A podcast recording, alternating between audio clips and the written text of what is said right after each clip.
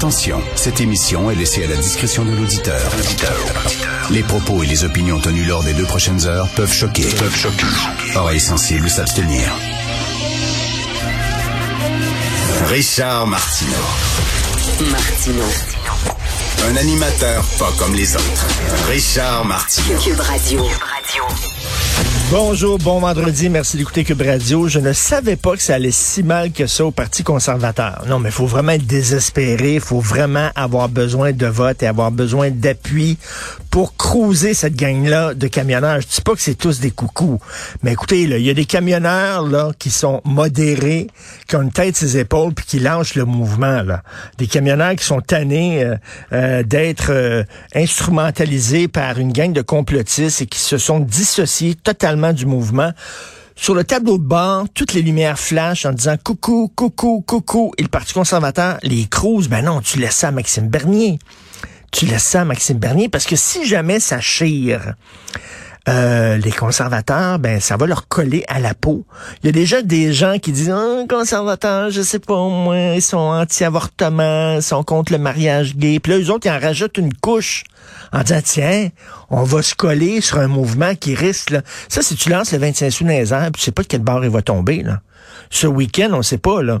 Puis il y a des gens qui disent oh, on est au Canada, on n'est pas fou là, comme les Trumpistes aux États-Unis. Demain, c'est le cinquième anniversaire de, euh, de l'attentat à la Grande Mosquée de Québec. Qui aurait dit? Qui aurait dit que ça se passerait ici, au Canada, au Québec, à Québec, une ville super paisible? Qui aurait dit ça? Polytechnique, qui aurait dit on n'est pas à l'abri de mouvements extrémistes comme ça? Et selon moi, ils jouent un jeu extrêmement dangereux. Puis là, si ça chire, ils vont appeler au calme et tout ça, mais ça va être trop tard ça va être trop tard. Tout ce que, tout ce dont les gens vont se souvenir, c'est que les conservateurs ont donné leur appui à ces gens-là. Et puis, ben, comme disait Jean-François Lisée hier lors de notre rencontre euh, Molker-Lisée, Jean-François disait ben, qu'il a manifesté devant l'ambassade américaine. Hein. Joe Biden interdit aux camionneurs canadiens non vaccinés d'entrer sur le territoire américain. Fait que quoi que fasse le gouvernement canadien, c'est non. Fait qu'aller manifester en tout cas. Bref, je ne je savais pas que ça allait si mal que ça au Parti conservateur. On va en parler un peu plus tard, euh, vers 8h40, avec Pierre Paulus, député euh, conservateur. Euh, un texte intéressant aujourd'hui dans le Devoir, c'est une mise au point est-ce que je sais pas si vous avez lu récemment euh, les papiers de Francine Pelletier. Francine Pelletier, figure de proue de la gauche féministe, hein, cofondatrice de La Vie en Rose, une personne qui était très importante. Mais si vous lisez ces papiers sur la pandémie, euh, c'est à se demander, ça va pas se présenter pour Éric Duhem, là. Non, non, mais tu sais, on parle beaucoup de gens là, plus à droite, plus libertariens, puis tout ça, qui sont anti-vax, puis blabla. Mais il y a une frange de la gauche aussi euh, c'est tout juste, ça crie pas la tyrannie pas la dictature, Francine Pelletier. là, le prix, ça, c'est un danger. Là. Tu sais, quand, quand t'es pas un quand t'es pas un scientifique, quand t'es pas un expert en vaccin, là, touche pas à ça avec une, tôle, une de. C'est hyper complexe. Euh, moi, lorsque j'écris sa pandémie, j'écris euh, plus d'un point de vue social. Je commence pas à dire, là, oui, mais il y a tel médicament, puis il y a tel vaccin, puis tu attends une minute, c'est super compliqué. Il faut que tu lu plein, plein, plein d'études pour t'embarquer là-dedans. Et Francine Pelletier, tout comme il y a des gens qui ont appuyé l'hydroxychloroquine du docteur Raoult, là, en disant, ah, c'est fantastique, l'hydroxychloroquine, puis ça peut guérir les gens, puis maintenant, bon, c'est totalement en, en, déshonneur. Il n'y a plus personne qui s'approche de ça. Elle, elle, disait, bon, la flu, fluvoxamine. Fluvoxamine, c'est le nouveau médicament pseudo-miracle. Et Francine Pelletier fait un texte, ah, le fluvoxamine, on n'a pas vraiment besoin de vaccin, puis on met trop l'attention sur le vaccin, tout ça, l'emphase là-dessus. Mais là, ça, c'est un médicament presque miracle. Là, il y a un expert, un vrai expert, qui lit tous les, journaux scientifiques et tout ça, qui a démonté sa chronique. Ça, ça circulait hier sur les médias sociaux en disant, ça, c'est faux, ça, c'est faux.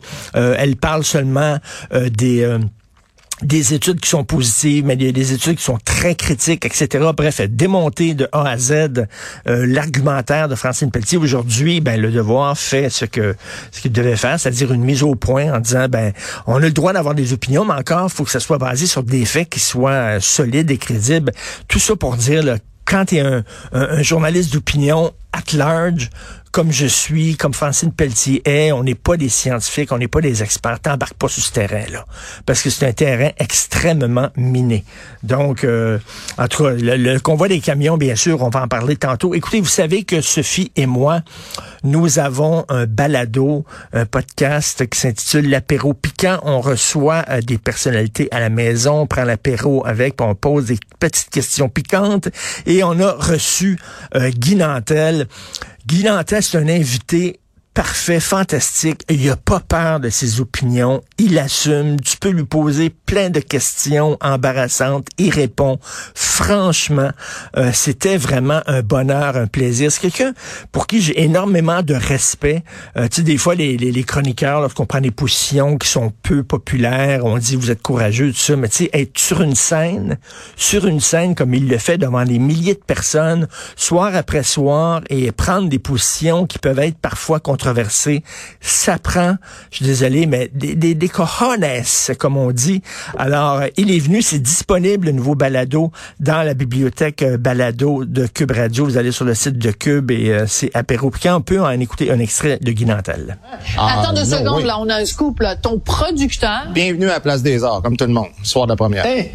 Je veux pas OK, moi, je suis à terre. Je veux pas y voir là. C'est moi qui est en contrôle de ça. Oui, mais attends, c'est lui qui met de l'argent dedans, Guy. Hey, il en a fait en crise de l'argent que moi, là. Tu sais, je veux dire, euh, il, il, met pas d'argent. Il investit de l'argent. Tu sais, euh, c'est pas un don, là. Alors, il dit, lui, quand il fait des shows, il veut pas voir son producteur là. Lui, c'est un one-man show, c'est lui. Le producteur reste à la maison. C'est moi qui, euh, comme il dit, on dit, oui, mais il finance ton affaire quand il dit, non, il fait un investissement. Il fait un investissement, là. Fait que euh, moi, euh, je suis en plein contrôle, débarrasse. Bref, il prend des prises de position sur le milieu du showbiz, sur le mouvement woke, sur les humoristes. Il est, vraiment, il, a, a pas, il a pas peur de personne. Il y a beaucoup de sang-froid. Et c'était vraiment une des rencontres qu'on on a préféré, euh, Sophie et moi, euh, au cours. Ben, on avait aussi notre podcast Devine qui vient souper, le sapéro piquant. De tous les podcasts qu'on a fait, c'est vraiment un des meilleurs avec Guy Donc, on vous conseille fortement d'aller l'écouter.